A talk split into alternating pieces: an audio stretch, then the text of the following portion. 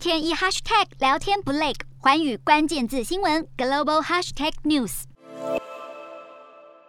这一节的寰宇大话题要来关注到国际制裁俄罗斯，导致俄国的人民现在都是过上了苦日子。那么俄罗斯入侵乌克兰，其实就引发了国际的挞伐，各国也是陆续的祭出制裁，希望可以迫使普丁停止他的入侵行为。不过普丁在十六号的时候表示，仍然是会完成在乌克兰的目标，而且他还表示说了，如果西方想要独霸全球来瓦解俄罗斯的企图，他也很明白的讲了，这个是不会成功的。普丁更宣称了。西方这样的经济闪电战现在是已经失败了。不过，普丁也提出了警告，他说呢，西方寄出的制裁将会造成俄罗斯通膨以及失业的人口都会上升。那目前俄罗斯央行其实已经这个将关键的利率是提高了百分之二十，那么呢，来阻止卢布的崩盘。不过，其实国际陆续的寄出制裁，导致俄罗斯的民众他们也开始担心了，会缺乏民生物资，所以他们也急着要赶快囤积一些商品。所以光是他们的消费支出，其实就已经增加了超过九十七亿美元。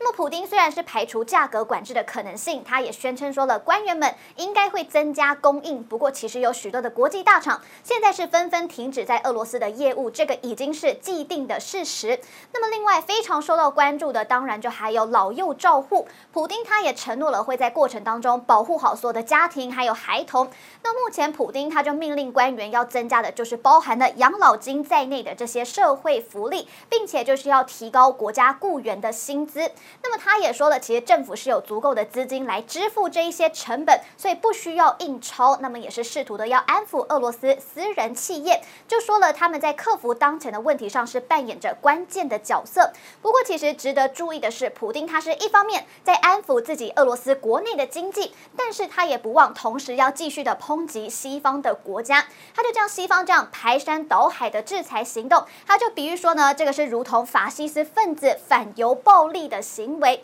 他也不断的表示说，其实西方国家跟乌克兰就只有一个目标，就是要摧毁俄罗斯。不过啊，普丁这样频频的向外界发起这样子的言论，其实并没有获得俄罗斯专家以及民众的青睐。有一名俄罗斯的政治人物，他其实就表示说了，他说普丁看起来呢像是在打压不同的政权，但是事实上其实是在让俄罗斯更快的被摧毁。那么另外，普丁也声称了，俄军在乌克兰的行动其实进行的是相当的成功。他还说了，是不会让乌克兰成为对俄罗斯发动这样侵略行动的跳板。Hello，大家好，我是华远新闻记记者孙艺林。国际上多的是你我不知道的事，轻松利用碎片化时间吸收最新国际动态，立刻点选你关注的新闻议题关键字，只要一百八十秒带你关注亚洲，放眼全球。